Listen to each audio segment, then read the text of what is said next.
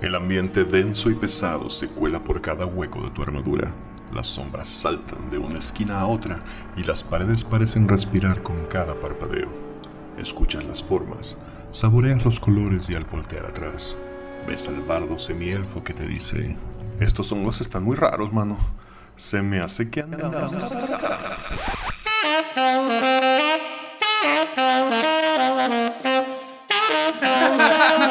Pues bienvenidos una vez más. Este es el episodio número 6 de Andamos Arcanos, programa de rol, juegos de mesa, cultura popular, Star Wars y demás cosas que nos, se nos ocurran. Estamos en la ciudad de Guadalajara, Jalisco, y el día de hoy es 9 de enero del año 2020. Doble crítico, señores. Es el segundo programa que escucharán del año, pero es el primero que estamos grabando en el 2020. Qué verga somos. Conmigo están de Megalves, Bobby, Buenas. Osvaldo, Ah, fuck, no pensé en una canción. Ah, Neandertal solo por hoy. y DM Don Diablo. ¿Qué vale? Y empezamos con la sección de Bobby.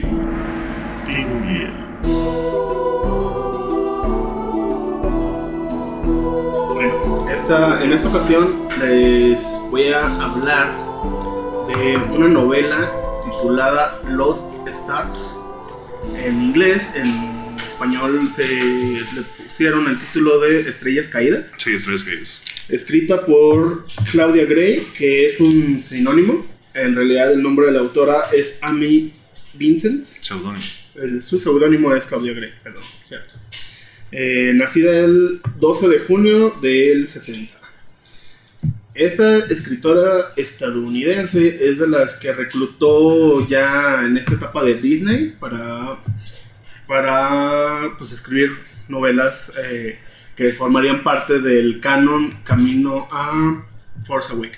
Es una serie de novelas que se publicaron que nos iban a contar teóricamente un poco de lo que pasó desde el episodio 6 a, pues, a lo que sería el episodio 7, Force Awakens. Son varias novelas, la característica que tiene que tiene esta novela en, en específico, el por qué quise hablar de, primero de ella que de las demás, que por mucho tiempo, y hablo de, de ese periodo de publicaciones, estamos hablando del 2015 a 2017 aproximadamente, fue considerada por, por muchos fans como la mejor de las novelas de este nuevo periodo, lo cual muestra una clara sorpresa para muchos de los fans, tomando en cuenta que el antecedente que había de esta señora Claudia Gray es una novela que se llama Midnight, que es una novela más de amor de adolescentes y vampiros.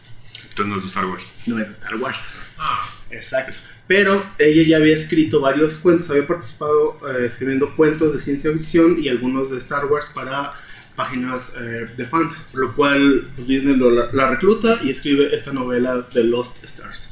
Eh, ya pasaron varios años, ah, muy probablemente muchos de los que nos escuchen ya lo leyeron y si no, spoiler. y si no, no, bueno, voy, voy a tratar de mantenerlo sin spoilers. Sí, porque no, no lo he leído, ¿eh? ahí lo tengo. eh, solamente recomendárselas, eh, hablarles de pequeños gags, uh, pequeños detalles que se me, se me hacen muy interesantes de- del modo de escritura de esta novela.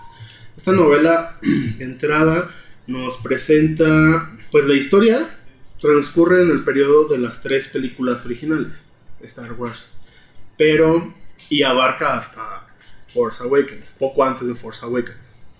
Es un periodo muy largo de tiempo hay varios saltos de tiempo en la historia, muy bien explicados, muy bien contados.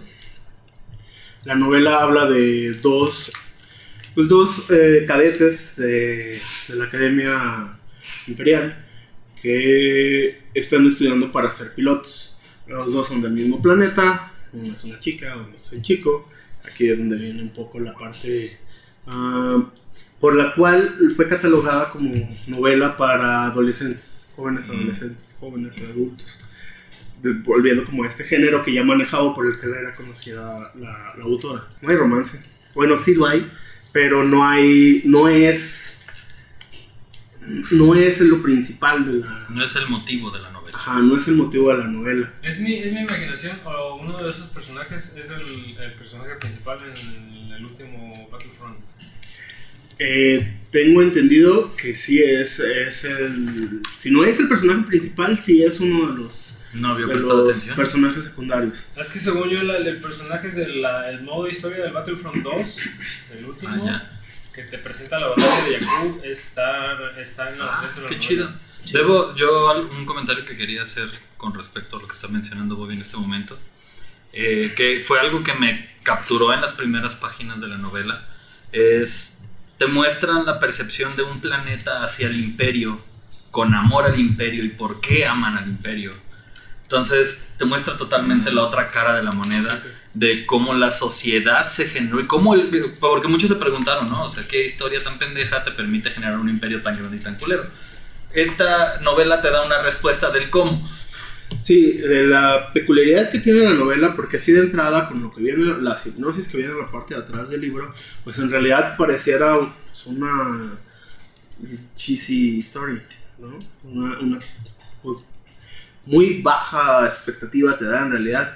Son, para muchos, y de hecho en muchos lados se comentó que era pues, el Romeo y Julieta de Star Wars. Nada más alejado de la realidad. Porque ¿Qué ese no, fue el episodio 2? no, no, no, no sucede eso. Este. Lo que sí nos muestra es tal cual esta perspectiva de. de- muy alejada al universo de los Jedi. Eh, para estas personas, para estos personajes, los Jedi son un, un mito y son algo que pues ya no existe. Que a lo mejor y que a lo mejor existe. Entonces no hay nada de Jedi en toda No la hay novela. nada de Jedi. Solo menciones. Sí. Ok. Es que es este, es este pedo de, de. de las quejas en las películas que obviamente no les, ca- no les termina de caer el clavo de que las películas son como la resultante de todo de todo el contenido mediático que se ha hecho durante un chingo de tiempo en diferentes medios. Entonces es este pedo como de, ay, ¿cómo es que son un mito? O sea, ¿cómo es que nadie cree en ellos ya? O sea, como, como en el episodio 7, ¿no? Como, ¿son de verdad? Y Han Solo dice, sí, todo es verdad. Ah, pues como en la, Sí. ahorita en la del Mandaloriano, que pasan cosas y dices, ah, he oído rumores. Ajá. Sí, nos cuenta, de de entrada el planeta del que son originarios es, es un planeta en la periferia del imperio, ¿no? lo más lejano, recóndito del imperio. Eh, tiene, para los fans de, de- Hueso Colorado, para los fans de, Vieja Guardia, tiene un montón de guiños a personajes que a lo mejor para un fan casual pasan desapercibidos. Hay unos que no, tan- es imposible que les pasen desapercibidos, pero en realidad sí, sí hay muchos personajes que salen y solo alguien que conozca pues un poquito más le va a entender. De hecho, eh, como uno de los datos y para que vean que la autora en realidad le tiene mucho amor a la, a la, a la saga, eh, me voy a permitir citarles nada más. Es, tal vez, ni siquiera es un spoiler, o no creo que lo sea. Pero Eh, spoiler alert, de todas maneras. Sí, por si acaso, pero en realidad mm, no creo que lo sea. Eh, uno de los lugares que se menciona, eh, obviamente de la Academia eh, Espacial, hacen, pues ellos siguen ascendiendo, se vuelven pilotos, hacen varios viajes, y uno de estos viajes es a un planeta que no tiene nombre, sino que está, es nombrado por un número. El número es 525 19 77. Ah, Para la mayoría va a decir, eso es nada. Eso es un teléfono, pero en realidad eso es la fecha del estreno de la primera película de Star Wars en Estados Unidos. No, espérame. Ándale. Entonces, la autora en realidad es muy fan de la saga y conoce, por eso hila tan bien estos, estos hooks a la trama de las, de las de la saga original. Ah, aquí tiene algo que quizás pueda ser mm, tomado a mal, pero hay que tener como un poco de criterio para leer la novela. La novela salió antes que la película. La película todavía era un proyecto. El guion estaba en proceso. El director de la película de Force Awakens dio algunos detalles que se pueden incluir en la novela. Pero sí hay cosas que para el fan más clavado va a decir, eso no concuerda. Hay dos detalles que pues, ahí los dejamos para que los descubran. Que pueden decir no concuerda, pero pues hay que... ¿Estás diciendo que entre Star Wars hay cosas que no concuerdan?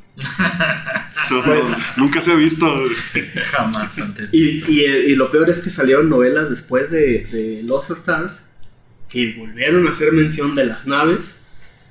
Y bueno, otro pequeño spoiler. Una de los personajes, la personaje mujer, la personaje chica, eh, termina siendo eh, miembro de la tripulación de la nave de Darth Vader. Y es ahí donde hay esos huecos de, de, como de continuidad, si lo vemos de ese modo, con las siguientes novelas y con el juego de Battlefront. Es ahí como donde entra esa duda. Y que no es tanto si uno, o sea, solo si uno se pone muy quisquilloso, o se da cuenta de eso, pero pues en realidad sabemos que pues, en la dirección de, de la franquicia siempre ha habido como esta correa muy flojita, entonces, pues sí, fue falta de dirección en realidad, alguien que supervisara cómo se estaba haciendo, cómo se estaba llevando a cabo. Eh, O sea, contra Sí. contrátenos. Nosotros podemos revisar su Hashtag patrocínanos. Sí, Disney. Disney, Disney, cómpranos. este, Sí. Sí. Pedos. Sí, digo, si vamos a, si vamos a vendernos al diablo, que sea al, Andamos al, al, al más al verdadero. ellos, ¿no? Andamos Este, cercanos con Mickey. Eh, me, me he vendido más por menos. La novela también tiene otra peculiaridad. Dentro de esa saga salieron eh, consecuencias, la saga de consecuencias de, de Star Wars. Ah, por lo menos el primer libro, que es el único que he terminado, no he terminado los siguientes porque es una trilogía. ah, en realidad no cuenta tanto de consecuencias que pasó después del episodio 6. Seis.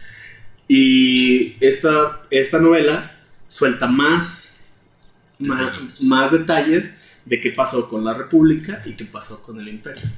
También los protagonistas, uno se queda, uno se vuelve rebelde, el otro se, sigue en el Imperio. Entonces nos muestra este punto de vista desde los dos lados, conociendo las atrocidades que, que causa una guerra. O sea, mm, es una novela que nos habla de que ni la, ni la rebelión es tan buena, ni el imperio es tan malo para el resto de los planetas involucrados. Obviamente para los personajes principales de la saga, pues sí, pero para el resto de la galaxia, pues en realidad los dos, para muchos es como lo mismo. Sí, está muy interesante, léanlo. Pues, Suena, suena, suena chido. No sé si me puedo aventar una novela Star Wars. Eh, yo Ah, muy bueno. Está fácil. ¿No has leído las, las originales? Tú hace un chingo me prestaste uno, este, precisamente el del El episodio episodio 4. Y sí está chido, pero debo decir que también no estaba No, chido. no me he clavado tanto con lo nuevo, lo que ahora es canon, pero de lo que antes era el universo expandido, que ahora es Legends, uff, hay cosas muy chingonas. Sí. Chingón. Tanto que hizo que me, que me enojaran que, Esta que ahora ya no fuera novela, canon. esta novela está escrita de una manera muy simple, muy para jóvenes. Está fácil de leer. Está fácil. Este como Young Adult, dices, ¿no? Es- Ah, es la categoría, que, la, es la etiqueta que le pusieron eh, pues, en las librerías eh, que le puso Amazon. Pero en realidad yo diría que es muy adulto, porque sí toca la- los puntos de vista, las atrocidades de las que habla y pasa algo que es un detalle que se me andaba pasando de contarles. A ver. Ah, esto no... sí es- dice- quizás sí es spoiler, quizás no, porque lo catalogaron como... como, como ¡Ya dilo! Spoiler alert otra vez. Es la primera novela de Star Wars en la cual se describe una escena de sexo. Sexo, pelos y todo. O sea, no, obviamente no está pornográfico el asunto, Ah, pero Star Wars siempre fue muy virginal. espera, no hay, no hay, no hay. Dices que no hay romance, pero hay sexo. No, no, no. Hay romance, romance. pero romance estilo Star Wars, ¿sabes? O sea, cuando O sea, no viste es que el- Han- lo más romántico que hubo entre Han Solo y Leia fue, te amo, lo sé. Eso No, Es romántico más- es- y épico. es Sí, romántico y épico como abrir un refrigerador. Luego estuvo lo romántico cheesy you de episodios. Y exacto. Ah, no, no. Ah, no mames, eso. No hay nada más romántico que la relación de Poe y Finn. Entonces, Exactamente. Efecto, C-3PO y R2. eso Ah, sí sí, eso. Hasta se sacan respaldo de uno del otro. Le Eh, bueno, es como lo que tiene, ¿no? Así de- eso sí es como para mucha gente muy fan de las novelas, tanto las viejas como las nuevas, fue un. ¡Tienen sexo! y lo están describiendo. Sí, hay muchos comentarios al respecto. Entonces, Vamos a decir que perdió la virginidad de Star Wars. Entonces, recomendación, ¿sí? Sí. yo le pondría, si tuviera que calificarlo de algún modo, bueno, yo no, voy a decirles cuál es la calificación que tiene en Amazon, que tiene 4.7 de 5. Pero, ¿y tú? Yo le ¿Cuántas calaveritas pondría... le pones? Yo le pondría 4 de 5. Ok. O sea, es, es- es una novela para mí, por ejemplo, que no soy tan fan como acá el joven que nos está hablando de, de Star Wareando. Este, que soy, yo me identifico más como Jesús. Yo no había leído ninguna novela de Star Wars, ni de las del antiguo canon, ni de las nuevas. Intenté leer algunas y no me gustaron. Y esta fue muy amena y me invitó a leer más novelas. Por eso leí las de Aftermath, Consecuencias. Y las dos novelas que invitaron a esta señora a escribir también. Que las dos son de la princesa Leia. De Y la Bloodlines, de- ¿no? Bloodlines y la princesa es Princess of Alderaan, la princesa de Alderaan. Una habla de la edad de tal cual Leia antes de ser eh, parte del Senado, su desarrollo, cómo, cómo crece y vive en Alderaan. Y eh, Bloodlines es este periodo entre episodio 6 y Force Awakens. ¿Qué hace en el Senado de la Nueva República y por qué decide hacer o formar parte de la resistencia? Muy bien. Pues entonces pasamos a la siguiente sección con Deme de un Diablo y su retro. Retro Review, eh, otro, una pequeña revisión de otro libro, en este caso, y un poquito de esa sorpresa de, de hasta mí mismo. Sí, todos estamos Es, es un libro de 3.5, de Star Wars 3.5. Eh, no estoy realmente peleado con la edición, no me gusta, pero no estoy peleado, eso es un hecho. Y sobre todo con libros como este, esto es básicamente um, un... ¿Qué pasó? No sé si luego nos regañan de que le tiramos mierda a las ediciones que no nos gustan. Ah, bueno, bueno. Eh, Es un libro este, eh, escrito por Daniel Kaufman, Gwendolyn Crester, Mike Selinker y Skip Williams eh, del 2002. Y no es una campaña, no es este, una aventura como tal, pero te sirve para hacer tales cosas. El libro de los retos, eh, subtitulado como Cuartos de Calabozo, Acertijos y Trampas, es básicamente eso.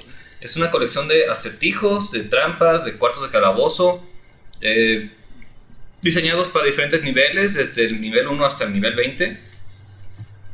Y con el cual te puedes este, usarlos para agregarlos a tus aventuras, para usarlos como una especie de ah, punto de partida para hacer tus aventuras. O para cambiar de repente un pequeño truco que pueden hacer como DMs es que si creen que un jugador ya ha leído la aventura o saben que ya lo hizo o ya la jugó antes, cambian cosas por otras. Aquí ese es un buen este, source material que tiene. Eh, tiene una configuración muy peculiar. eh, vienen básicamente los retos o la trampa o lo que sea que este, el, el reto como tal. con el nivel de encuentro este, recomendado y con eh, la descripción, mapa se aplica, una, eh, unas cajas de flavor text también y también opciones para hacerlo más ligero o hacerlo más pesado. Eh, hay cositas, me gustaría como mencionar algunos de los eh, pics que hice aquí. Eh, igual si los quieren ir comentando y que a ver qué opinan, pero voy a como plantearles un poco la idea. Uno que tengo aquí seleccionado es el pozo de pelea del Bugbear. Ok, Eso suena mal. Es algo, de hecho, sí, es como Dama y el oso. Este, llegas a un punto y un Bugbear, en lugar de estarte saltando, te dice: Pégate un tiro conmigo. Y te meten a un pozo de peleas a pelear mano a mano contra el Bugbear. Hasta que hay un pequeño evento que desata el infierno en todo esto. ¿Para qué nivel es? Nivel 3. Ok. Ah, no. Eso está pensado por la tercera, claro está, pero como siempre podemos adaptar esto muy fácilmente a para, para 3.5. Carlos Fox. Eso suena, suena bueno. Este, aquí tal vez encuentren algo un poquito familiar en el siguiente. Se llama El laberinto de la bestia desplazadora. Momento. Ah, Cuando jugamos hace un rato este, Planescape, Planescape, segunda edición, tomé esta idea para hacer el laberinto en el cual estaban. Este, y lo adapté un poquito, le cambié unas cuantas cosas, pero es. El tema es simple: hay un laberinto, tú DM sabrás dónde lo pones y a qué hora lo pones, pero es un laberinto de setos, este, espinosos y venenosos aparte. No hay manera de brincarlos. y de vez en cuando en el laberinto se van a encontrar con una bestia desplazadora. Lo que realmente ven los jugadores no es la bestia como tal, sino el reflejo de la misma. Para los que no sepan, una bestia desplazadora, eh, ustedes la ven, pero está realmente como unos 5 pies del lugar en el que se alcanza a observar, como si hubiera una especie de ilusión de ella. Entonces, los jugadores pueden ver a la bestia, atacarla y darse cuenta que no hay nada ahí. Pueden volverla a ver, volver a repetir la acción y darse cuenta que no hay nada. Y en el momento que ustedes piensen que no va a haber nada, la bestia se salta con ustedes y pues empieza A la comer fiesta. players. ¿Ese para qué nivel es? Ese está pensado aquí para niveles 5. Ok. Nivel 5 como el Challenge Rating 5. Ajá, sí, aquí está como. En tercera se nombraban Encounter Level, Mm. que es Channel Rating 5, a fin de cuentas, tradu- traduciendo, ¿no? Aquí tengo otro pick que tengo por aquí. Se llama Cubicle Kennel. Es una especie de guarida este, de 6x6, un cubo de 6x6 cuartos conectados son todos entre sí. En el cual hay una serie de perros de fase, de Blind Dogs, que es un poquito similar al anterior. Van brincando de cuarto en cuarto y los jugadores van básicamente persiguiéndolos para encontrar la salida del lugar. Suena divertido. Suena divertido y tal vez un poquito largo, es- Y frustrante a veces. tal vez frustrante, no sé. Se Y supone que blinquean a lo random, ¿no? Sí, Entonces. Hicieron, hicieron uno similar en Penny Arcade. Pero eran los, los güeyes usaban. O sea, el- en, su, en su base, de Acquisitions Incorporated, ujú, tienen una serie de cuartos donde. que lo colocan mágicamente desde la entrada para defenderse porque los van a asaltar. Ah, creo que sí ese capítulo. de- ¿Cómo se llaman? De. de cultistas Ah, del de dragón, ¿no? cultistas del, del dragón. La Horde Queen. De mierda. Otro ejemplito más de lo que el ojo ve, para niveles 10. More than meets the ¿Qué eye. te decías de Transformers? ese? Eh, fíjate que en cierto modo sí, porque el- los jugadores después de seguir algún tipo de reto este, llegan a este puente de piedra eh, rodeado por un montón de aguas cenagosas en una caverna y al final de eso sobre una roca está un dragón negro del cual los jugadores deben tener en cuenta que tal vez sea el jefe final de esto. Chinga tu madre, pinche. Para cuando van a medio puente, el puente desaparece, el dragón también, Oh, Eh, es una ilusión que está siendo básicamente hecha por un Abolet y un dragón tortuga. No te pases de. Que los agarra obviamente con armadura en el agua, este, Los calzones abajo. los calzones abajo. Las manitas agarradas.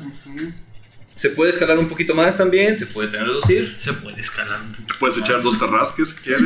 Y los agarra con el trasero en el agua, anonadados. No todos son precisamente de combate, aunque pueden desencadenar en eso. Eh, Un ejemplo es este, eh, el casino viajante de Medusa. En algún punto van a encontrarse esta tienda enorme este, que tiene un espacio interdimensional dentro y que es un casino.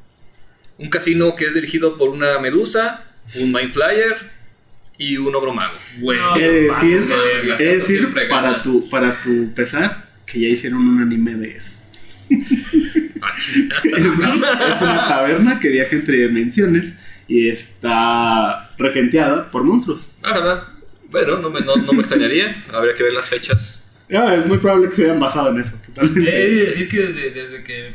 Desde no me acuerdo qué pinche película de Harry Potter siempre he querido un- una tienda con un espacio interdimensional.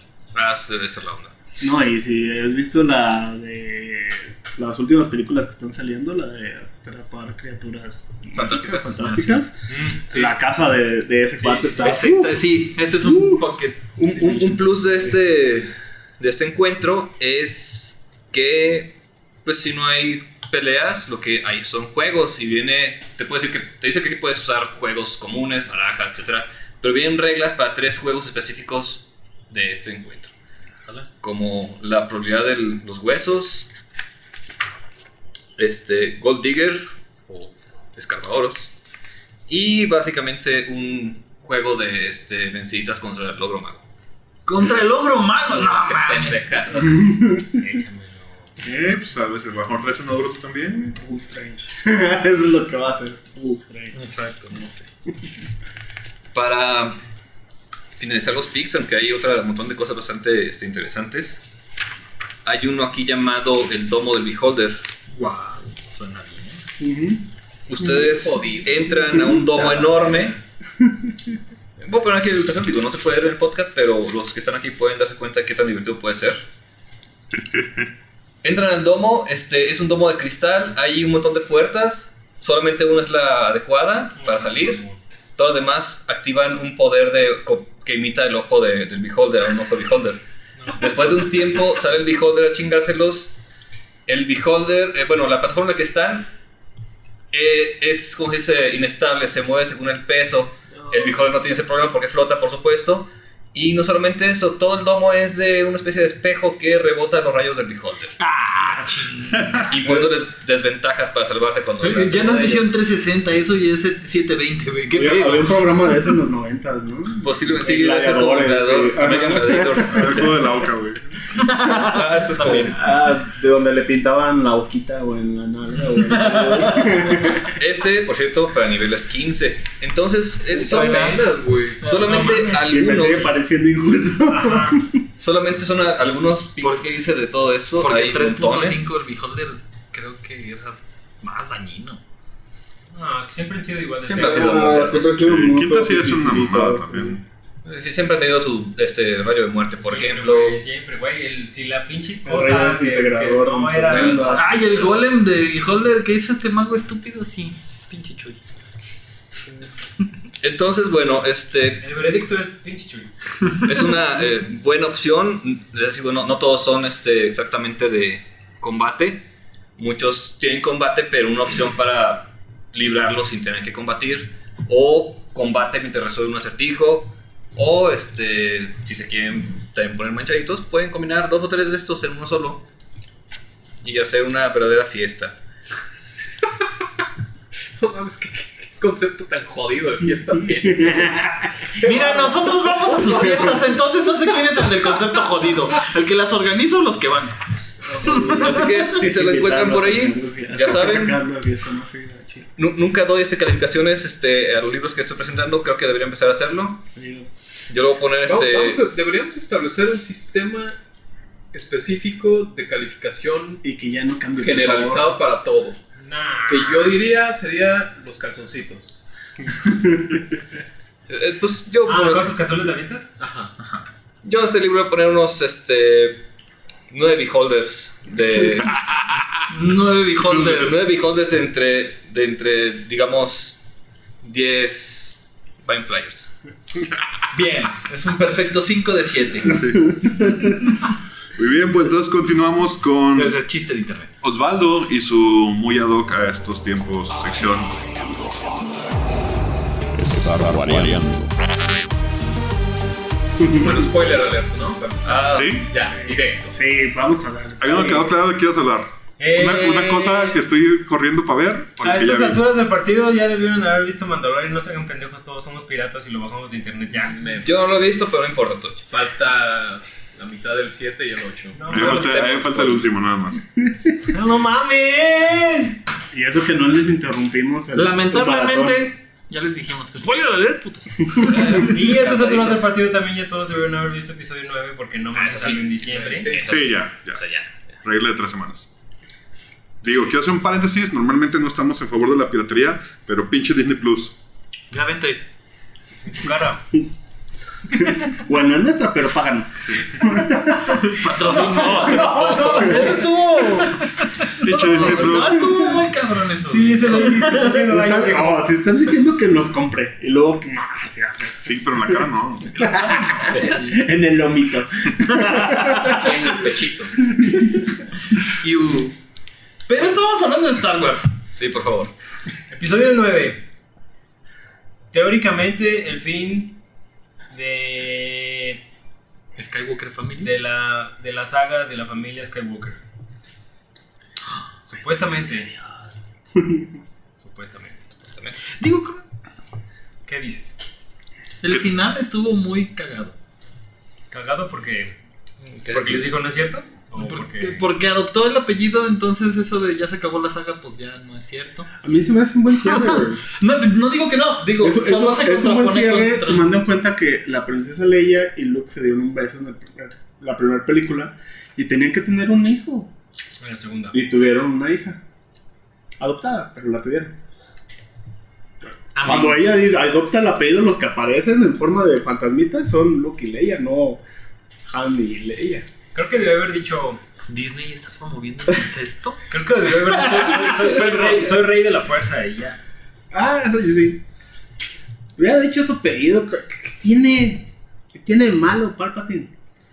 Pero, pero a ver, este, Ah, ¿Qué, qué neta, opinas a- antes sí. tú de la Tú, película? es- Don sección Star Wars. ¿Qué? Eh, vuelvo al mismo pedo de la- las, las, las películas como, como eventos mayores son los, son los resultantes, o más bien es donde puedes apreciar todo el trabajo hecho en diferentes medios. ¿Mm? ¿sí? Y, y es un trabajo que empezaron desde, desde la venganza de los Sith. O sea, después de la venganza de los Sith, que empezaron a, que, que dijeron, sí, vamos a hacer la, toda Clone Wars, vamos a hacer Rebels, vamos a hacer el otro que hicieron nuevo para chavitos, todos los libros, los, el, el, el haber tirado el canon y, levantar, y volverlo a levantar con todo lo que ha salido, pues que no, que, que es, o sea, es mucho material, sí es mucho material, pero si no has visto todo el material, puedes darte cuenta de las cosas que pasan. Y los cómics. O sea, este pedo, como decíamos hace un, hace un momento, ¿no? De. O sea, ¿cómo es que la gente se olvidó de los Jedi? ¿O cómo es, cómo es que la gente se olvidó del, del Imperio, o sea, del Emperador? Los mandalorianos. Este, ¿qué pedo, ¿Qué pedo ahora con los mandalorianos, no? O sea, ese trip de. Eran una raza, pero después ya no son una raza y ahora son un credo. Y en, en realidad es como, como volver a, o sea, como dar una justificación a ese fandom hacia los mandalorianos. Pero no estamos hablando de mandalorianos. Sí, hablando sí, vea la película. como, como esta última trilogía tiene unos aciertos muy chingones, güey, yo sí creí que habían matado a Chewbacca. Dijimos full spoiler, ¿verdad? Yo, sí creí que habían matado a Chewbacca. Sí, Yo también. A mí también se me cayeron los calzoncitos. Ahí en ese momento dije, no mames, si lo mató me paro y me voy, güey. ¿Pero por qué? Es que Chewbacca tiene una muerte épica. Y esa no es una muerte épica. No, y, y, Pero y- si ya habían matado a Han, ¿por qué no matar a Chewbacca? O sea, Por la manera. Creo creo que el problema es la manera. No.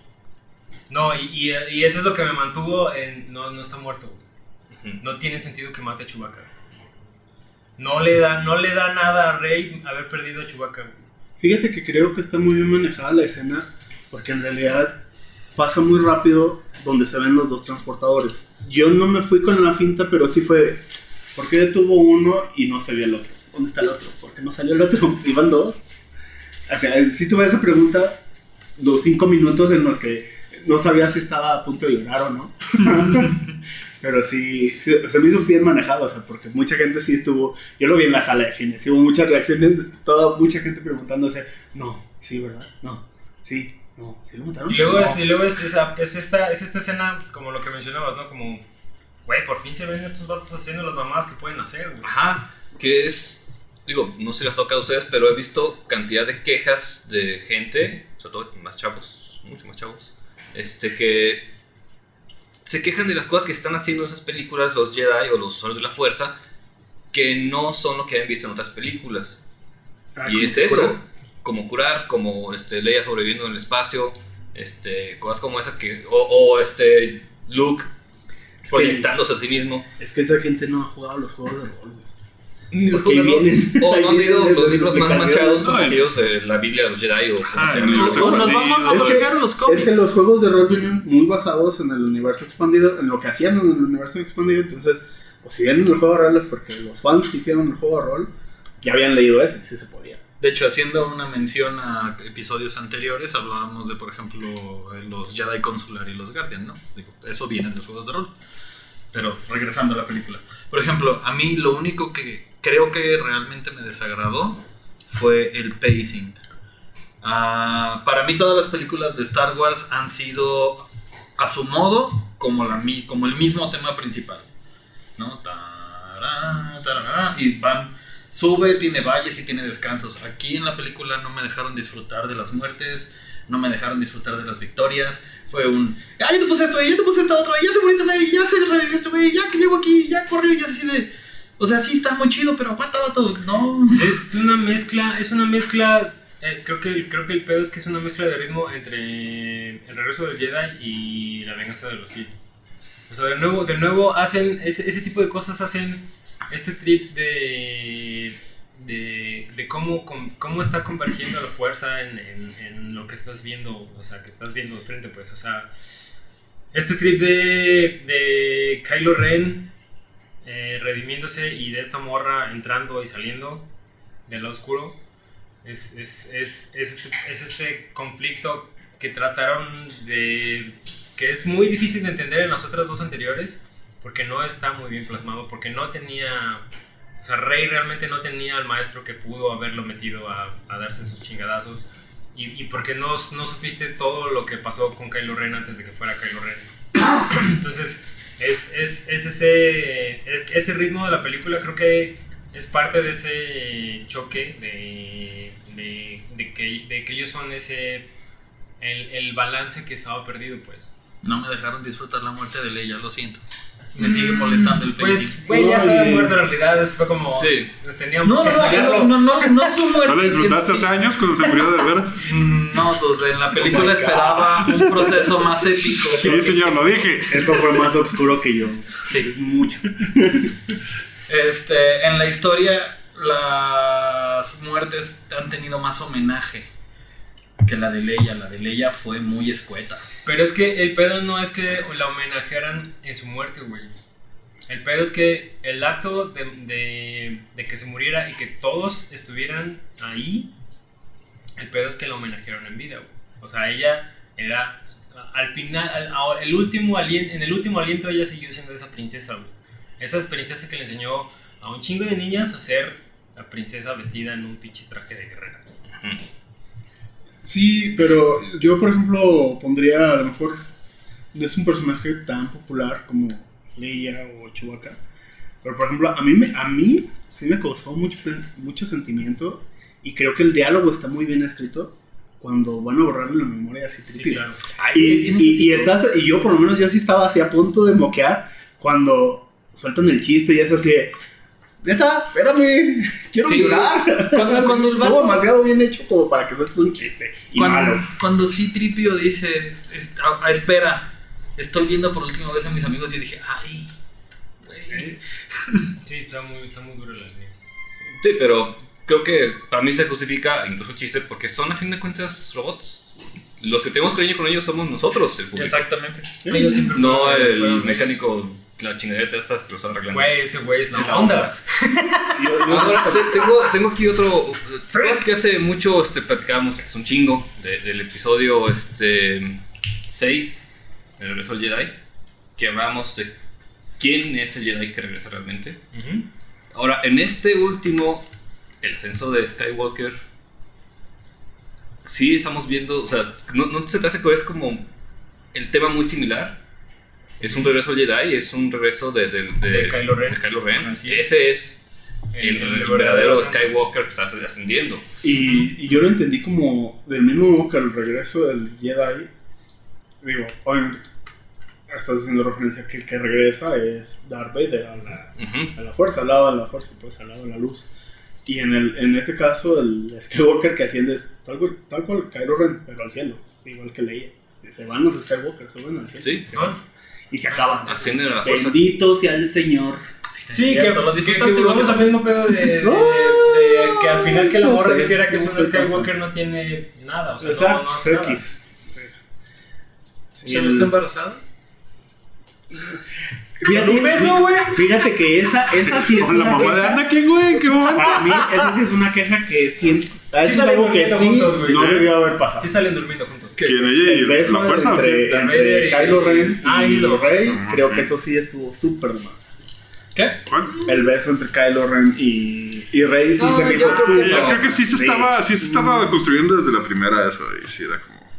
Sí, esa Ah, rivalidad, no sé. pero compas y luego tiene una especie de conexión psíquica. Pues, Digo, lo siento una por, cosa lleva a la otra, ¿sabes? lo siento por fin, pero, güey, no, no te da nada que hacer ahí, güey. Sí. No, no por fin, pero era como.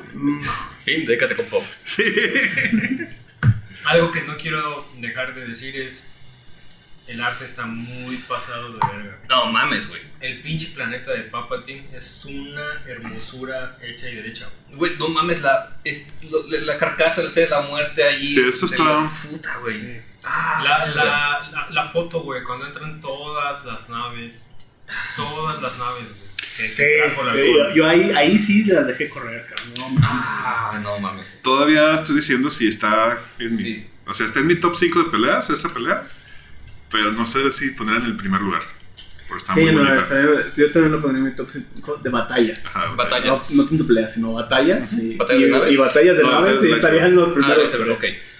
La de. Híjole. ¿Cuál, cuál, cuál, cuál, cuál, cuál? Sí, no, La yo hablaba de- las naves. No, bueno, yo hablaba de la batalla de lightsaber, la pelea de ¿Entre lightsaber. quién y quién? De Sí. Kylo y Rey en, la el mar. Es buena, pero. No mames, no, güey. Está chida, pero no sé. A mí me gustó chingo, güey. O sea, sí, pero así como, como si, si las vas a poner en un orden específico, Waigo Jin y. Es que esa es la que tengo, Obi-Wan esa es la que tengo en primer lugar. Esa es la que tengo en primer La lugar. segunda es Obi-Wan contra Anakin. Ajá, eso- exactamente, así las tengo. Este, no sé, o más. sea, La tercera es. Le cortaría un de ah, no sé. No sé. Sí, La sí. de regreso del Jedi. Sí, yo, yo tendría más arriba de esa. Estoy hablando, te- no, o sea, deja, quítate de, de- bueno, como yo lo tengo en mi ranking, no es tanto de su significancia en la historia, sino que también coreografiada está, o sea, qué tan perfecto. A mí se me hace todavía mejor la pelea de Kylo Ren contra los, Contra los caballeros. contra los caballeritos. Porque de- también tengo la del anterior de. Kylo y, Y Rey Rey contra contra los los de, de Snoke. Esa, es- esa, Esa es- está muy buena. Esa es es una Es que, es, es que es- es una muy buena coreografía, pero, Pero se me la- hace que la, esta de, Re- de Ren Güey. solo se hace que veas a Ren de otro modo. Si dices, mira, A mí me gustó, sí es bueno. no, y a mí me O sea, gustó sí es un chingo peleando. Yoda contra Palpatine. Contra Palpatine, claro. No, Oye, yo, bueno, Yoda contra Palpatine o Yoda contra este no, contra Palpatine. ¿Contra Doku? No. contra Doku a mí me gustó. Ay, ese, ese fue el resorte soltado en medio de una habitación. Sí. Pero, pero como yo, yo soy como, como Fue Star Wars donde dice Bobby, o sea, cuando el vato llega al, al, al templo y salen los caballeros Ren, Sí, y este güey no trae nada en las manos, güey. sí ese, Nada manos. está muy Está chingón. muy verga, güey. Muy chingón. De entre las cosas que pusieron a última hora, Y aplica a John McClane. ajá, Sí.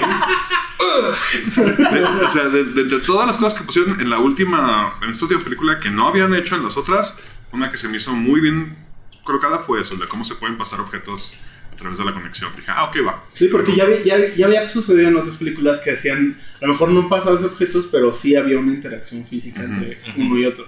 Entonces sí se ve ese desarrollo de la- en la- durante la trilogía de esa conexión con la fuerza de algún modo. Y en esta se nota ya. O sea, ves que empieza a pasar con, e- con esa escena al final, entiendes por qué lo estaban tan duro sobre ese tema. O sea, lo justifican perfectamente. Muy bien desarrollado Ahora. para. Mandalorian. Espera, antes de que vayas para allá. Nada más quiero hacer un comentario. Ok. Si una batalla de naves no tiene un plano con los X-Wings abriéndose en la formación de combate, Híjole, sí, pero se la tiene. nos te cae. Sí. En, la de la, en la de la flota Cuando- entera, cuando no, llega- ni siquiera hacen, se ve cuando, todo cagadero cuando de llega, naves, antes de pero que no llegue toda la flota, cuando llegan el- están- la primera oleada, Poe Dameron dice, bien muchachos, nos toca encargarnos porque no han llegado Ah, los no, pero demás". y, digo, abre, y se ve que Cuando abren llega la flota, sí. Ah, cuando cuando abren llega la cuando primera llega el oleada, resto sí, de la se- sí- flota, sí sucede. el problema es que llegan tantas naves, pero sí hay X-Wing, porque sí se alcanzan No, a pues percibir que se abren las alas de varios. Sí, sí hay X-Wing y sí se abren, en pero sí es... Llegan estos tres güeyes a la, a la estación. Pero es que- se abren. Es que sabes, ¿sabes cuál es el, el-. Sí, eso es muy hermoso. Pero ¿sabes cuál es la mejor escena de X-Wing? De la primera película, de Force Awakens, cuando va volando Paul Dameron con los otros cinco y Ajá. abren sobre el agua. Sí, sí, sí. Sí, sí. Uh, Son- Eso- eso- esa eso- es- ese, ese plano ese es un fanservice para el X-Wing. son- Sí. No. No Ah, son 13 o 15 naves, güey. Vi eso la primera vez y 13 y casi 15 se me fue una lágrima, neta. y esa es, la verdad es que esa es una, yo creo que es la razón principal por la cual Paul Dameron es mi personaje favorito de esta trilogía. Y por ejemplo, o sea, este pedo de, de gimmicks en el episodio 9, cuando llega toda la flota, está el que realmente era el mejor piloto de la rebelión. Ah, sí, sí. Este, Vix. Oye, ¿tú, Vix? Sí, Sale sí, sí. Porque estaba buscando a Vix. Siempre sale Vix y Wedge. Siempre están los dos. Según yo, a Wedge lo matan. Ajá. Wedge está Sí. muerto. Ajá. Solo sale Vix. Y, y bueno, se me perdió. No, no lo vi entonces. Sí, sale y está súper canoso, güey. Sí. Y, el- es el primero que dice, eh, rojo 5 está vivo. Sí. Es el güey que dice, rojo 5 está vivo cuando, cuando Rey sale en el, en el X-Wing de cagadero. Ah, volver a ver. Yo sí la disfruté mucho, la verdad, porque en cuanto llegué, desconecté mi cerebro y dije, sí, voy a aceptar todo lo que es. Pero pues ya llegamos tarde. Pero llegamos tarde. Y hubo un montón de cosas que sí alcancé, y, o sea, de, de huellas, huellas en el plot que dije, ah, chinga su madre, güey, es ya. La voy a disfrutar. Es que ya era como hacer eso. O sea, ya tienes que hacer eso. Tienes que. Entrada ya no es, no es para los que empezaron a ver la trilogía original y leyeron el. Tienes que disfrutar lo que te muestran porque es lo que hay. Y también tienes que tomar en cuenta, ya poniéndonos un poco más técnicos, que a pesar de que J.J. Abrams, pues no me gusta cómo hace las cosas, el güey tuvo un hueco. El güey, la película 8, no la manejó él. Entonces él tenía que reparar todo lo que habían hecho y movido. Pero... Porque en la 8 ignoraron un No, montón de no, no, cosas no, que él no. puso en El, el pedo, el pedo es que él, de- como productor, como, produ- como, como su posición de productor, él debió haber, haber mantenido lo que eligió desde el principio. Pero es que en medio lo rompieron. No fue Él seguía siendo productor, güey. Era su chamba que no Que se mantuviera bien. Ya Entonces- por qué no me gusta lo que hace J.J. Abrams. Hay una sola cosa de todas que sí me molestó mucho, mucho. En la película y que me costó trabajo decir, ok, pues chingue su madre. Y hoy en el Mandalorian me dieron la razón. Cuando van al planeta donde está el pinche carnaval ese y encuentran la nave, que tiene no sé cuánto tiempo ahí, la nave está intacta, güey. Está a 3 kilómetros de donde está la gente y en ese tiempo no le ha hecho nada y funciona. El Mandalorian deja su nave sola 5 minutos y se le chingan los Jawas, güey. Güey, pero la, de- la deja en Tepito. Güey, es, es- es no, un pinche no. Allá hay, güey, es un pinche desierto, güey. Pero, de pero gente no buena había onda, yaguas, cabrón. No, otra cosa tiene que haber, güey. No ¿Pero mames, es una No, nave, ¿qué güey, que funciona. güey? Eran puros hippies, güey. A ver, no, no. Era lo mismo. A ver, chumón. No, no, Es lo mismo que si dejas tu carro en medio de Tepito que si lo dejas en Valle Real, Ok, güey. ok. 5 minutos en Tepito, 20 años en cualquier colonia de fresa que quieras. Sí. Es la- así fue, güey. Sí estaba madreada, güey. Pero se- está completa, sí, está completa. Ah, pero güey, por eso, porque no había carro Estaba madreada por como mi carro que tiene 4 años estacionado, güey. Este, híjole. ¿Cuatro? Ay. Creo. Vamos a hacer coherentes y diremos que Por tiene- estar estacionado, güey. Vamos a dejarle cuatro porque. Porque, sí. porque él es el, el, el showrunner. Porque el temblor lo movió. y lo queremos. Sí, güey. Que lo movieron hace dos años para pintar. y nos tatúa. Creo que lo, lo que, al menos desde mi punto de vista, vale mucho la pena de esta última película. Es que es un gran cierre para esta trilogía. Sí. Mm, Nada más. Sí. Para la saga completa creo que queda mucho a deber. Sí. Pero para esta trilogía creo que es acorde. Para mí, creo Con que todo y con el bien, mal sí. pacing, con todo y con los hoyos en el plot, con todo y con los gimmicks mal hechos. Sí, no, es una Hay- serie. para esta serie, para esta, para esta saga, para esta trilogía, Es un Creo La, que es- la muy compone. La compone. Vamos a ver qué Pues- nos dan ahora. Sí, la deja Cierra, tablas. cierra, cierra. O sea, lo que planteó en el episodio está chido, 7, ya. lo cierran aquí. es, eso está bien. Sí, sí, yo también concuerdo con eso. Y Paul Dameron no es el mejor piloto de esa, serie- de esa saga. Ah, sí, Eso no es. Güey, no es el único cabrón. es Pinche el gordito ese de, de héroes, pinche vato. Que bueno, no me acuerdo si lo matan o no. Y luego los aliens que están bien vergas. Lo Ah, sí, matan, lo matan, también. lo matan en esa. Sí, güey, es como. No hay pilotos ahorita, güey. Ah, pero esa, Bueno. esa parte manejando el, el milenario es- al principio es muy buena. ¡Ah! Se la pelan a Chewbacca. Para cerrar. Chewbacca es mi. Es mi, es mi animal Espiritual, espiritual. Es tu tótem. El tema de hoy. Tema de hoy. Y. y es queja sobre el episodio 9. No. Es un tema que nos varias personas nos han dicho que por qué no empezamos con ese. Porque estamos empezando en general. Y es jugando rol desde cero. Chan, chan, chan. Deben de poner un poquito en contexto. Bueno, antes que nada contestar esa pregunta, la mejor manera si nunca has jugado rol y quieres jugar es ir al enrólate. Lo tienes. Que no nos patrocina, pero debería. eh, Ah, pero un momento. El pero momento. Nosotros lo patrocinamos. Este, el enfoque que a mí me gustaría tomar es, obviamente, en el peor de los casos. Des- digamos que sabes que existe el rol, ya sea porque Ok. lo viste porque en la tele o en YouTube, en algún lado, y no conoces a nadie, a nadie que juegue. Porque lo, lo más fácil es integrarte a una mesa que ya esté jugando. Ajá. Eh, fácil entre comillas, ya ahorita hablaremos de lo, de lo que realmente eso conlleva. Pregúntale a Eleven. ¿Qué tan fácil fue? Ándale.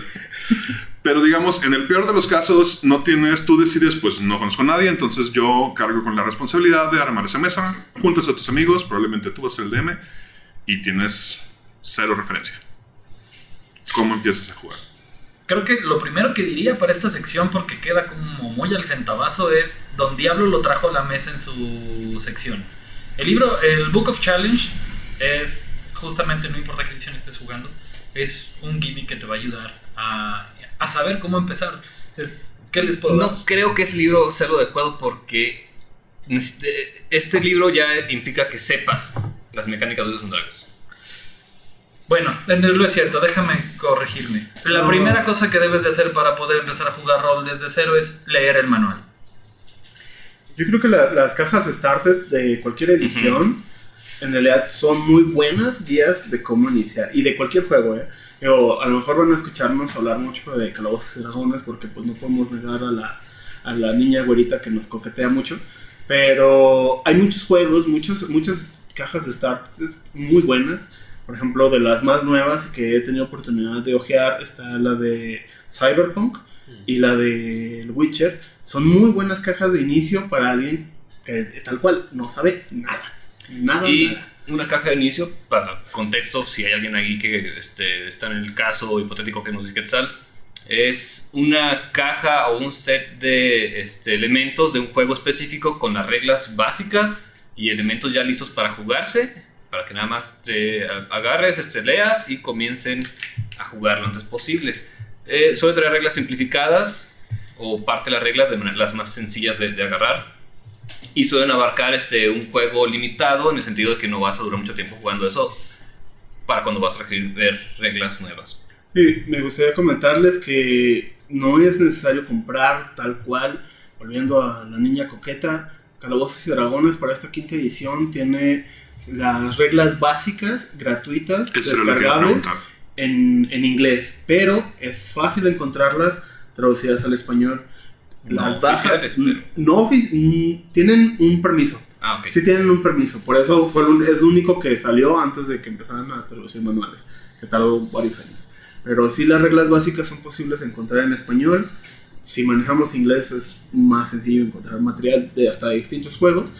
Es meterse a la página eh, de Wizard of the Coast, bueno, específicamente Calabozos y Dragones, de Dungeons and Dragons, y buscar Basic Rules.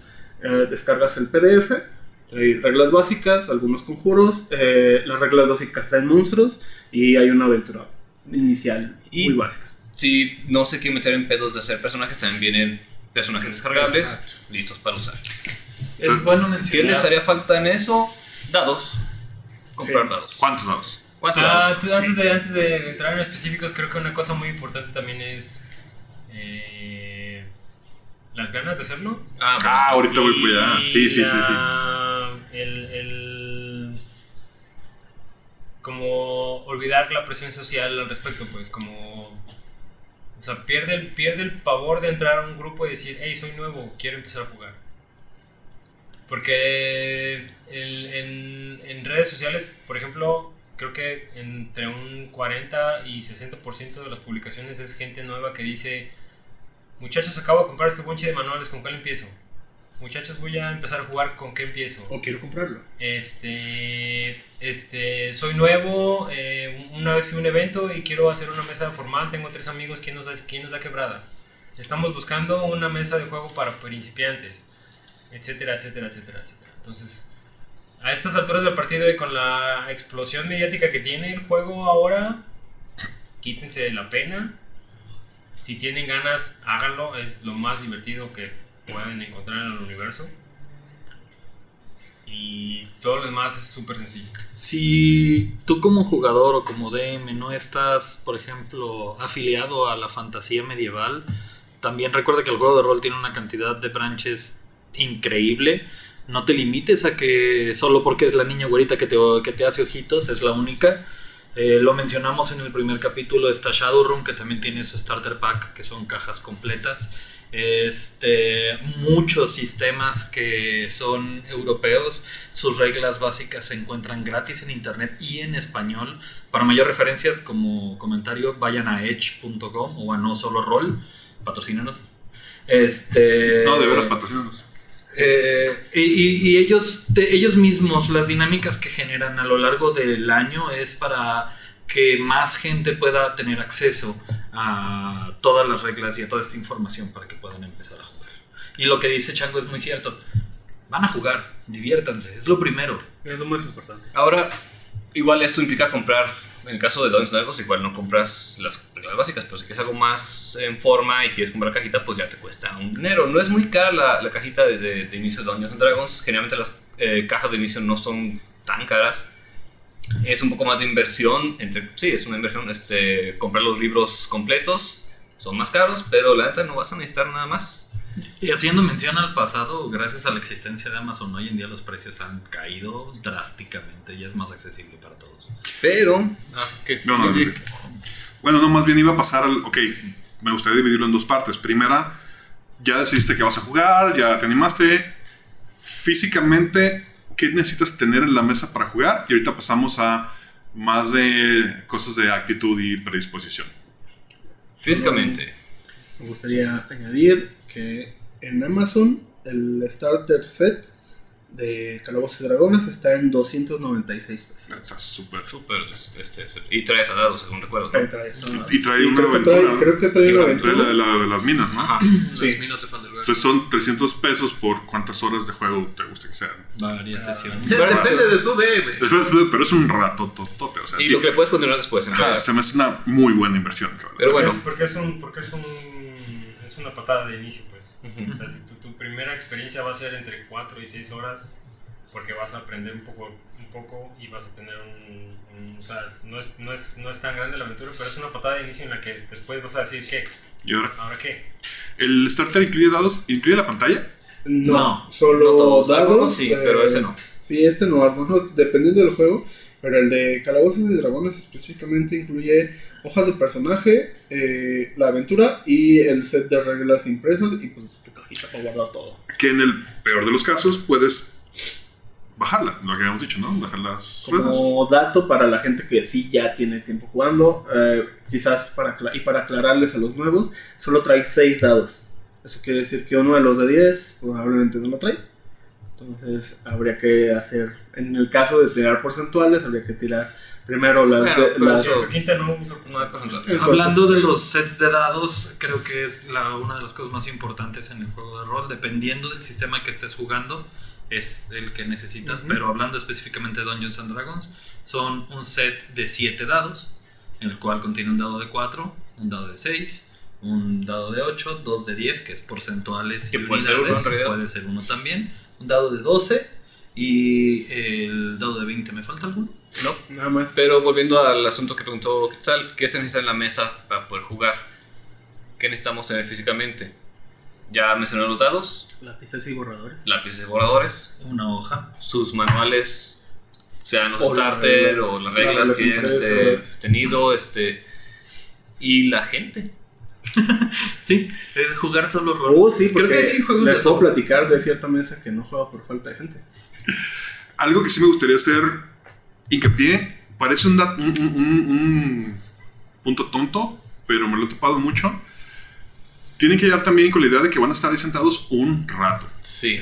Me ha tocado sentarme muchas veces a una mesa nueva que creen que pueden jugar 20 minutos. Sí, nos ha tocado en el rote que llega gente eh, con sus chavitos y, ay, es que quiero poner un juego. ¿Cuánto dura? Ah, dura entre las 2 y las 4 horas eh, en la sesión. Ay, no tiene una como de unos media hora. Es que no, ahorita nomás que dejamos Nomás venimos rápido. Venimos rápido. Y... No sé lo que voy a las tortillas. Más queríamos dejarlo encargado, echar un rapidín y regresar. Pero eso, eso en realidad es falta de, de conocimiento. O sea, Ahora, si yo lo, si lo equiparas, perdón, con un juego de mesa, es, o sea, si tú llegas con esta impresión de que es un juego de mesa para empezar, probablemente dices, bueno, media hora, una hora, a lo mucho. En realidad, si alguien ya se va a sentar a jugar, sí tienes que crear esta expectativa de que vas a estar ahí un rato.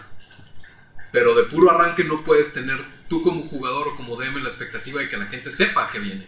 No, tienes que, Es por eso digo, tu tienen que decirles. Precisamente comunicar esto. Sí, pero me ha tocado estar en mesa donde invitan gente nueva y a la hora dice, oye, pues yo me toqué ir, no sabía que íbamos a durar tanto. Sí, Entonces sí es labor del DM decir, oye, O sea, esto se. Y a mí me ha tocado gente que estando ahí, a la hora dice, espérame, y empieza a cancelar todo lo que tenga que hacer, porque como hasta que ahora se piensan que va a jugar, y empiezan a hacer cancelación de todo lo Porque que iban a se hacer durante el día. Pero sí, hay que eh, la gente tiene que saber, los que van a iniciar, sobre todo si es gente que no sabe nada, que pues sí le van a dedicar un ratito, por lo menos tres horas. Opcionalmente se recomienda bebida, botana. botana, Por convivencia. por convivencia. Sí. Y DM, eh, sabemos que estamos diciendo que vamos a estar sentados un rato. No seas literal. Párate, ve a la tienda. este, si se empiezan a beber porque no entienden una Deja regla, que vayan al baño. deja que las cosas fluyan. Eh, tal cual me ha tocado DMs que no, que no les gusta cortar porque están haciendo algo o están explicando algo.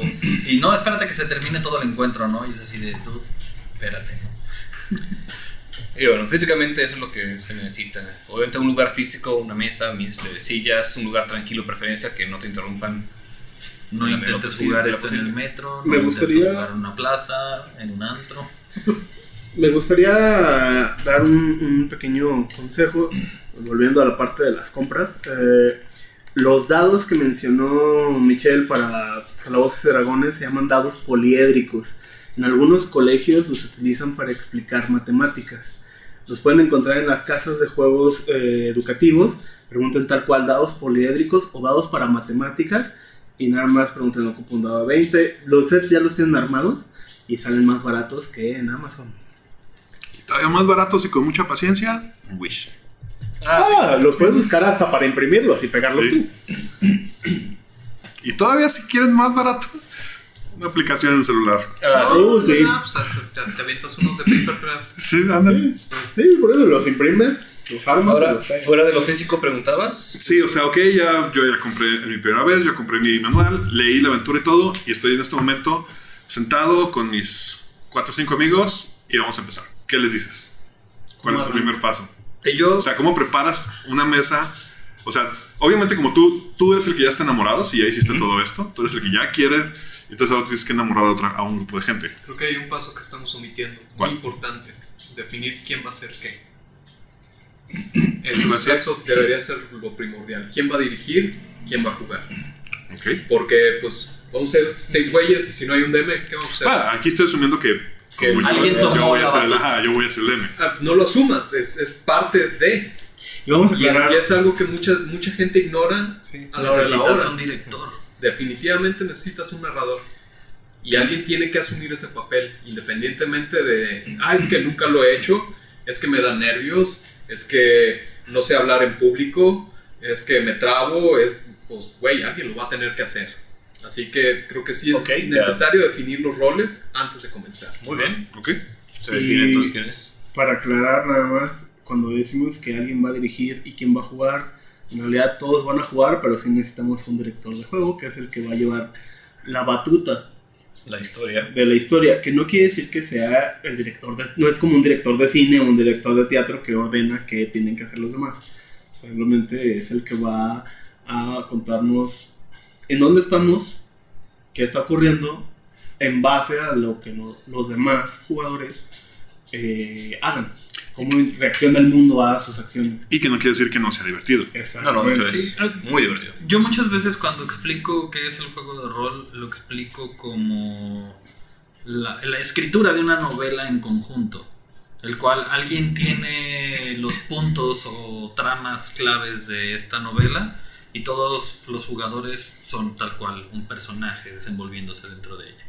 Eh, otra cosa que yo recomendaría mucho al DM primerizo es explicarles de qué va, eh, qué están jugando y cuál es a lo mejor el feeling de la aventura que van a jugar. Si van a jugar algo súper épico, si van a jugar algo súper chistoso, porque si... eh, o si vas a jugar algo súper tétrico. Porque muchas veces me ha tocado en mesas nuevas que llegan dos eh, o tres jugadores que traen esta idea de jugar mucho tirarle al cotorreo y sus personajes se comportan tal cual. Y hay aventuras para hacer eso. Tenemos, lo mencionó Niandy eh, en, en los regalos de Navidad, la aventura de Rick and Morty. Es una aventura para hacerte pedazos y divertirte. Luego tenemos Ravenloft, que es una gran novela romántica victoriana, que el feeling es muy distinto. Si tus jugadores no logran en- este, entrar en la aventura, podrías tener dificultades. No digo que sea el caso, pero podría presentarse dificultades en tu desarrollo. Ok. Algo que a mí yo me gustaría recomendar a los DMs también es no solo leerse las reglas y la aventura, sino también las clases. Y de nuevo voy a asumir que estamos hablando de Calabozos y Dragones, pero aplica para cualquier sistema, para que le puedas explicar a tu jugador cuál es su rol dentro de la- del grupo. O sea, qué es lo que hace un caster, qué es lo que hace un healer, qué es lo que hace un brawler, qué es lo que hace así. Porque siento que sí, sí alivian mucho para que sepan qué tienen que hacer. Pero difiero. Porque hablas, hablabas de como de conducta y disposición. Ujú. Entonces, si ya convenciste a seis cabrones de sentarte contigo y pasar las siguientes de cuatro a horas en adelante escuchándote y hablando contigo y tirando dados, pues también a ti te toca hacer algo, güey. Te toca decir qué quieres jugar. Ah, no, ¿Qué- bueno, qué- qué eh, sí. Creo que se jugar? refiere ¿Qué- a- Asumo, bueno, de nuevo estoy asumiendo lo que no debería asumir, porque ese es un paso que me estoy brincando. Por eso. Asumo que te sentaste con cada uno y elegiste qué quieres ser. Exacto, o sea, no, Y no aquí, como- aquí, entra, aquí entran dos vertientes que sí hay que hacer muy claras. Eh, mencionábamos las cajas de starter. En las cajas de starter, más que un qué quiere ser, es un hay esto. Ajá. Y necesito una explicación. Pero aquí yo voy un poquito con lo que está mencionando Chango. Esta es recomendación para los jugadores. Si jugaste una primera sesión donde el DM tomó la caridad de explicarte qué hace tu personaje y decidieron crecer, no en el primer shot, pero decidieron crecer, como jugador te toca leer lo que sabes hacer. El DM puede tener muchas ideas porque sí, el DM tiene que conocer lo que sucede. Pero es ah, un factor importante en el tiempo de juego que tanto el personaje conoce su... que tanto el jugador conoce su personaje. No solo, no solo de tipo de juego, sino de. de qué tanto puedes meterte en el juego. O sea, qué tanto puedes llegar a divertirte. Si lo estás tomando superficialmente, que lo cual también es terriblemente válido, pues te quedas en, en- en lo que dice la hoja y aprendes a hacer lo que hace la hoja y olvidas de, de intentar crecer y, y lo hacen en conjunto como, güey, vamos a jugar este pedo una vez y adiós. Sí, pero, creo- si, pero si entras en ese rollo como de, como lo que decimos, ¿no? Compraste el starter, te chingaste el, el juego, la aventura que viene ahí y te quedaste súper picado, güey, parte, parte tuya como jugador es decir, ¿qué quieres que pase con esa, con esa hoja, güey? ¿Qué quieres que pase con ese güey que tiene un nombre súper extraño porque es un pinche Olver? Creo que lo que se refería a Quetzal con leer qué es lo que hace el personaje es la mecánica. Simplemente, para si te preguntan, oye, ¿y cómo golpeo? Le puedas decir así. o si te pregunta cómo lanzo el conjuro, cómo funciona, pues a ver, se lo explicar. Y también lo más básico, por ejemplo, creo que a todos nos ha pasado que tenemos una mesa de nuevos y el primer encuentro todos se van a los madrazos. Así. Entonces dices, ah, ok, es que hay ciertas clases que son de ataque, otras que son el tanque, otras que son el soporte. Y que creo que es un- algo muy común, todos los que vamos empezando desdeñamos un poco las clases de soporte, cuando son bien importantes. O sea, dar ese... Ay, ay, ¿Estás, aquí- haciendo, ¿Estás haciendo referencia a, a cierto druida que no castea? Aquí necesito hacer una, una mención. Tú estás haciendo menciones de roles de videojuegos. Es- Listo. Yo, yo iba a ir para allá. Listo. Fíjate que... No, no, no, ¿Me No. podrás decir misa? No. Ah, bueno. Pues. Yo, yo- yo estoy de acuerdo contigo. No, lo- eh, y, quiero, y quiero llegar a un- al punto clave de por qué no. Soy desarrollador de videojuegos y lo digo desde mi experiencia, no solo desde un comentario al aire. Eh, cuando diseñas una mecánica para un videojuego tiene tantas limitantes y tantos encuadres para poder funcionar dentro de un mundo virtual cerrado que no te permite hacer nada más. En el juego de rol tú me dirás, un clérigo es de soporte y los clérigos de guerra y los clérigos... Ah, no, no, no. Entonces, no. Sí, sí te entiendo. De La hecho, clase, a intentar limitar la clase pasa mucho con los nuevos jugadores y no entienden la, el- la expansión de su propio personaje por limitarlo a ese tag. de hecho, ya lo hemos hablado en otro programa, de que no se deben quedar en lo que en su hoja. ¿Sí? Pero más bien lo que me refiero es, híjole, sí partir, sí creo que es sano partir del estereotipo y dejar que el jugador crezca. Porque le das un norte, o sea, toma en cuenta que vas a llegar con alguien que no tiene nada, Exacto. nada de conocimiento. Pero hay, hay un detalle ahí que creí que era lo que ibas a decir, pero hablando de las expectativas, eh, precisamente, este, llegar a la mesa del rol con la mentalidad de videojugador es un error. Ah, no, completamente. O sea, para la gente que dice, no, pues es que yo he jugado RPGs o JRPGs toda mi vida, este, pues es- esto es diferente. Puede ser similar, pero es diferente. Entonces, llegar a sentarse con, con esta expectativa de, ah, es que nada más se trata de subir de nivel, tener puntos de vida y pegar putazos, es un error. Porque va mucho más allá de eso. Unos jugadores que tuve la dicha de correrles y enseñarles a jugar venían de la casa de World of Warcraft. Ellos jugaban rol en World of Warcraft, ¿ok? O sea, no solo jugaban el MMORPG, tenían una sección donde tenían un DM que les construía historias dentro del mundo para jugar. Ellos mismos fueron a jugar a una mesa en físico con la expectativa de juego que ellos aprendieron en World of Warcraft y no funcionó. Ellos mismos se sintieron limitados porque no entendían sus personajes les costó trabajo y varias sesiones de preguntas cada 10 minutos para entender, ah, entonces no solo me dedico a curar. Y es un, ya leíste tu personaje, sí, pero no me lo deja muy claro. Pero aquí, ah, vaya, aquí creo que volviendo al tema principal de esta plática de hoy, que es empezar a Sí, jugar sí. desde cero, yo creo que la persona que empieza a jugar desde cero es el al que queremos llegar en el enrólate y que no le hemos hablado todavía. Que es alguien que probablemente no juega videojuegos, probablemente no lee cómics, probablemente ve Star Wars y porque sale cada tres años, cada dos años, y que no tiene ni idea de qué estamos hablando y que su referencia a un juego de rol es Stranger Things. Lo que jugaban los chavitos en el sótano, que no tienen ni idea, no conocen a ninguno de nosotros, no tienen a nadie de referencia que les diga cómo empieza. Es alguien que sí está empezando de cero. Porque lo que estás diciendo, lo que nos estamos re- refiriendo a que no llegues con la expectativa de un videojuego, estamos hablando ya de alguien que está metido en cultura geek y que tiene referencias y que invariablemente va a tropezarse con esos escalones. Ya tiene una expectativa mal creada, mal fundamentada tal vez, y que no lo va a cumplir el juego de rol, pero pues, eh, para esa gente pues solamente es darle hasta que se amolde el juego, porque puedes amoldar el juego a tu- lo que tú quieres jugar. Hay un montón de animes que hacen referencia a lo que estamos mencionando, y es otro tipo de gente. Y hablan un idioma distinto y se entenderán entre ellos y podrán encontrar las soluciones a lo que quieren en base a las pautas de las reglas del juego que ellos decían jugar. Pero alguien que no sabe nada, no tiene idea de lo que están diciendo. Para eso de que no se, digo, la clave para alguien que no sabe nada es realmente primero tener la iniciativa, como ya comentó Quetzal, y buscar el material que se le está proporcionando, digamos, que estamos recomendando, ya sea que lo compren o etcétera. Este, y pues la clave es leer, leer y comprender. Y Ahora para que- tomar un poquito de esto, eh, ya dijeron, pueden comprarse el starter set, puedes cargar las reglas básicas.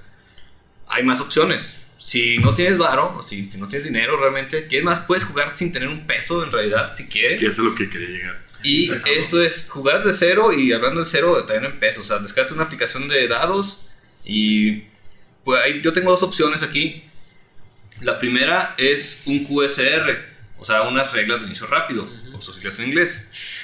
Hice una pequeña lista de cosas que puedes este, conseguir y por si alguien está interesado, pues eh, les puedo decir más o menos, eh, se pueden buscar fácilmente en internet. Hay dos específicamente este, que con las que quiero empezar, aparte de las reglas básicas que ya mencionamos. Eh, Dragon Age RPG.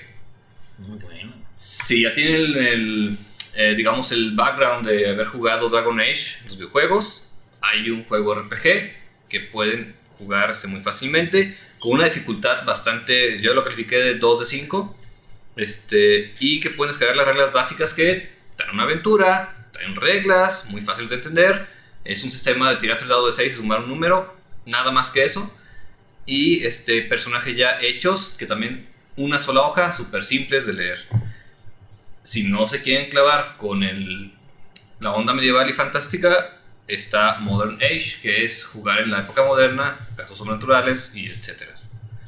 Ese es uno, también misma dificultad, ¿no? Si son más literarios y quieren este, entrarle a la onda de Lovecraft, Call of Cthulhu también tiene sus reglas básicas que pueden descargar gratuitamente en hermoso. patrocínanos. Super sí. Ah, y Age, por cierto, de freerunning.com. Patrocínanos. También. Free running por sí. Green. Em, Green running. Green Running, es cierto. Es green running. Green Running, perdón, sí, no sé por qué free Running. No sé qué estaba pensando, pero bueno.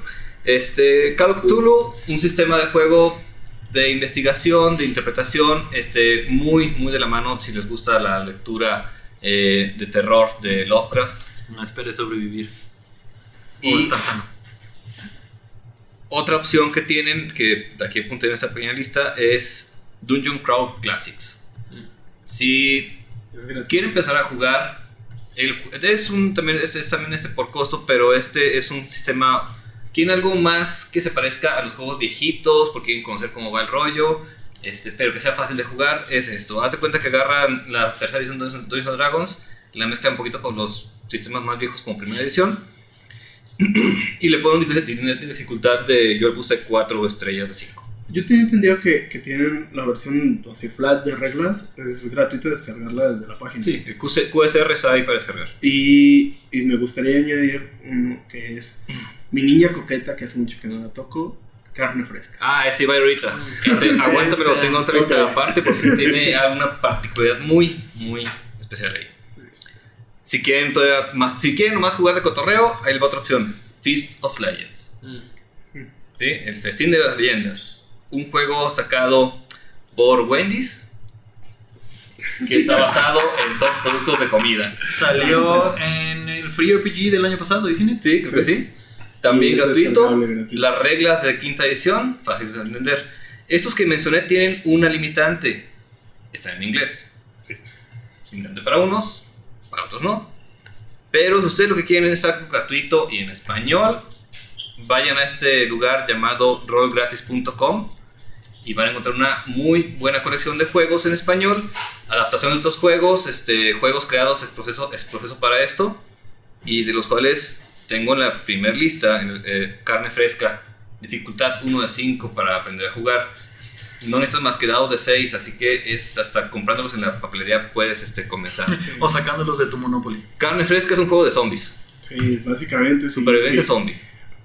Para esos que todavía se acuerdan de la modita de la serie de zombies y que se vino una enorme ola de series de zombies, pues ya tienen una explicación de qué es lo que pasó y qué es lo que está pasando.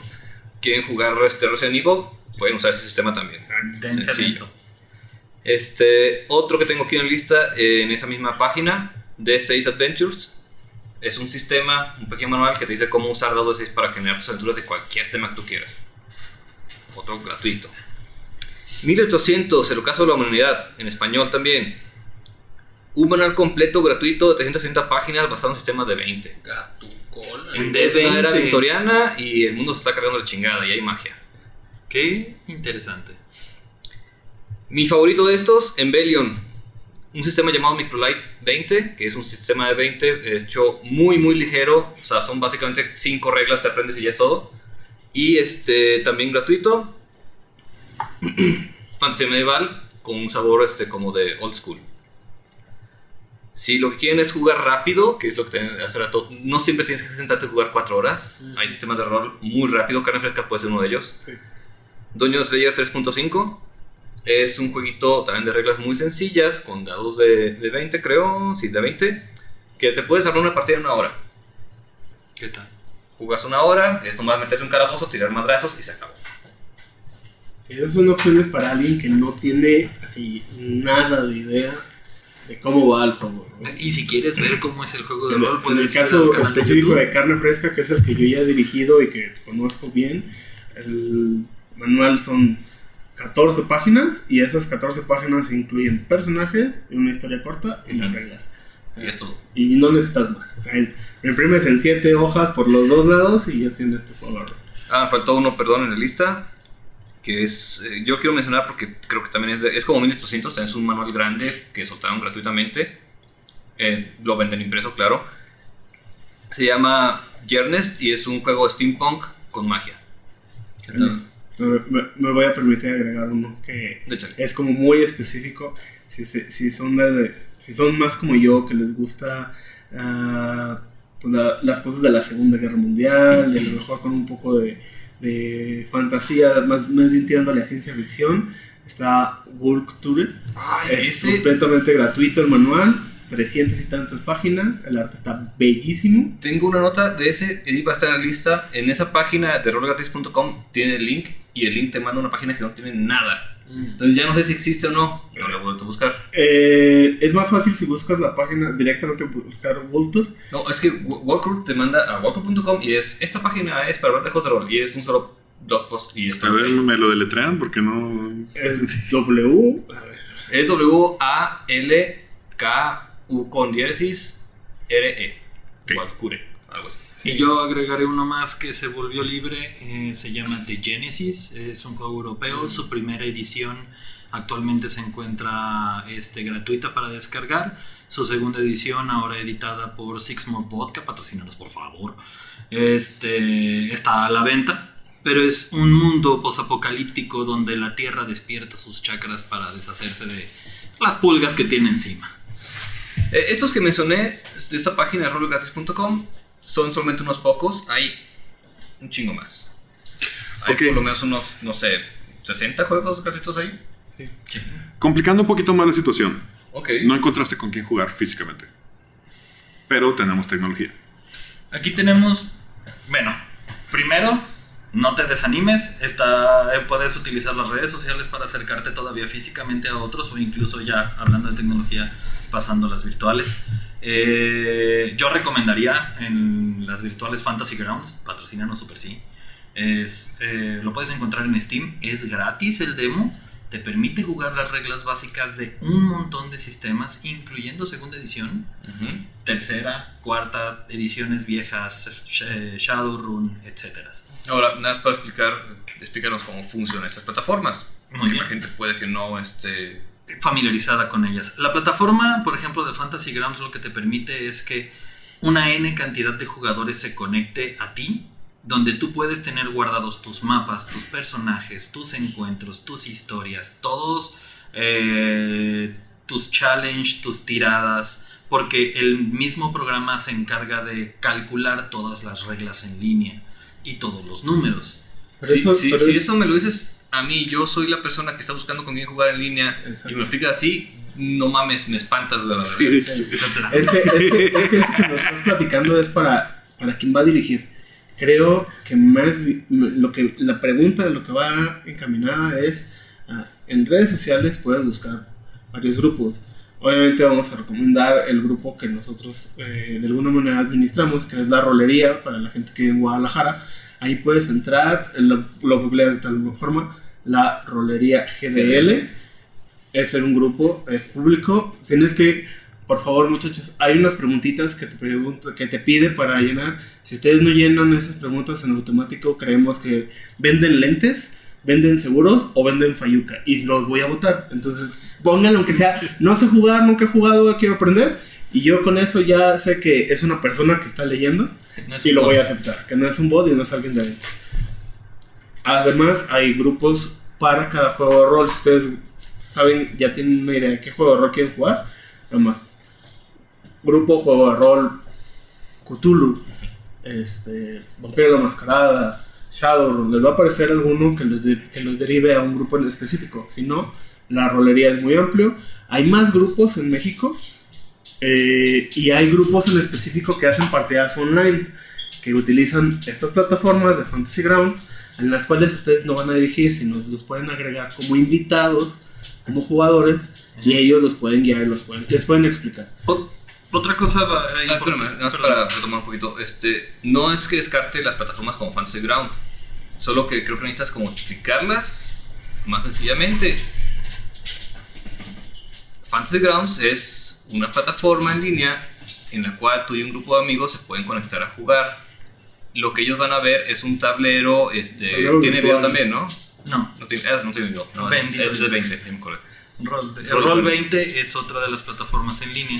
Yo creo que vamos a tener que hacer un, una- un programa especial de puro. Mira, vamos haciendo lo más sencillo para que este para este primer episodio. Aquí nos vamos a Eh, echar otra media hora. Hay dos o tres maneras de jugar en línea. Una de las primeras y las más fáciles a través de Discord es la plataforma más común, que, Ah, Que de es hecho a través de era la que estaba, era la que iba. la que Eh. Discord no es una plataforma para jugar, es una plataforma para comunicación y chat. Este, donde muchos grupos tienen incluso un pequeño bot para tirar dados. Y lo único que tienen es ese bot instalado, que es súper fácil de instalar, y al DM narrando, todos escuchando y actuando en consecuencia. Esa es la primera. La segunda, las plataformas más complejas como son Fantasy Grounds Roll 20, que para director, yo de, director a director, te liberan un chingo de estrés a la hora de preparar tus aventuras. Y para los jugadores también les libra un chingo de estrés para dejar todo en su lugar y tener sus anotaciones. Y ya lo último, que hay muchos que empiezan a jugar el, lo que es un rol mucho más narrativo, donde ni siquiera hay dados. Y únicamente son conversaciones o por blog, o por cartas, o por mensajería, O por foro. o por Todavía foro. se usan. Este, todavía se utiliza, donde son juegos de o- son juegos de rol de otro tipo. Un, un ejemplo es eh, el estarte escribiendo cartas con otro personaje en otro lado del mundo. Y eso llega a otro punto que quería tocar antes de que me corran porque ya los veo que se quieren ir todos. Este, el director es el que va a narrar las situaciones, qué es lo que está pasando y el mundo. Y todos los demás van a interpretar un personaje.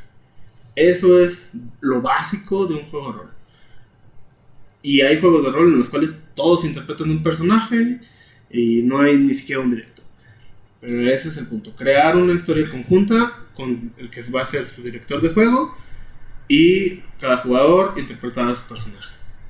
Cada, si tú no eres el director de juego, tu papel es interpretar al personaje que tú describiste o que te proporcionaron en una hoja que te da como pautas. Eso no quiere decir que sea lo único que puedas hacer, sino es tu punto de salida y como bien decía Osvaldo, tú tienes la oportunidad de qué hace ese personaje y decides, estás en un mundo donde tú estás interpretando a alguien más que no eres tú. Y al final del día, lo primero que yo creo que debes de considerar al entrar a una mesa de rol es vas a divertirte. Si no te estás divirtiendo, habla. No te pelees, habla. Para cerrar, a mí me gustaría usar una analogía que ah, yo he encontrado adecuada, por lo menos en las mesas en las que yo he estado. Para mí la mesa de rol es un poco como buscar novia. No te tienes que quedar con la primera. Exacto. Vas, vas a cambiar. Ajá, puede ser, o sea, todos hemos escuchado estas historias de grupos que tienen años jugando, que han forjado amistades muy largas, muy sólidas y muy maravillosas. Eh, no tiene que ser la primera. O sea, cada mesa tiene su manera de jugar. Hay unos que les gusta más la onda de rol, de encuentro social, otro de combate. Combate. Hay unos que les gusta jugar con Super Saiyajines. Hay otros que se clavan, que hacen su tarea cuando se acaba la, la sesión. Otras que solo sacan la hoja cuando van a jugar. Y está bien, al final no hay una manera incorrecta de jugar mientras te diviertas. Pero puede ser que no encuentres tu mesa a la primera. Y pues ni modo, no Y también hay muchas, este, por ejemplo, las mesas que cambian por eh, la edad. Hay muchos que sí nos apasiona el rol hasta forever. Y hay unos que simplemente no se sienten atraídos. Y eso va a hacer cambiar tu mesa también. Y tomar en cuenta que mientras más viejos nos hacemos, es más difícil juntarnos. Menos tiempo tenemos. Sí, pero aquí estamos haciendo un podcast. ¿Por qué no? Bueno, señores, pues muchas gracias. Con esto terminamos el episodio número 6 y primero que grabamos en el año del doble crítico. Nos despedimos de Megalves, Feliz 2020. Bobby, Crítico confirmado. Osvaldo. Aviéntame. No sé, no me ocurre nada más. Neandertal. Adiós. Eh, Don Diablo. Y su servidor, Quetzal Revolver. Este, nos vemos en una semana. Recuerden, ¿no? Es un podcast. Bueno, nos oímos en una semana. Yo les decía a ustedes. Ah, sí. Y recuerden retuitearnos, compartirnos y hablarles a todos sus amigos y sus vecinos acerca de este podcast. Los queremos mil. Hasta luego. Patrocínenos. ¡Patrocínenos! Apóyanos en nuestro Patreon. Ábranos un Patreon para apoyarnos porque no tenemos. Oh. No olviden seguirnos en todas nuestras redes sociales. En Twitter como arroba potionlessmx, en Instagram como arroba potion.les. Sigan las aventuras de la ronda en nuestro webcomic www.potionless.com y vean nuestras partidas en nuestro canal de YouTube con el mismo nombre.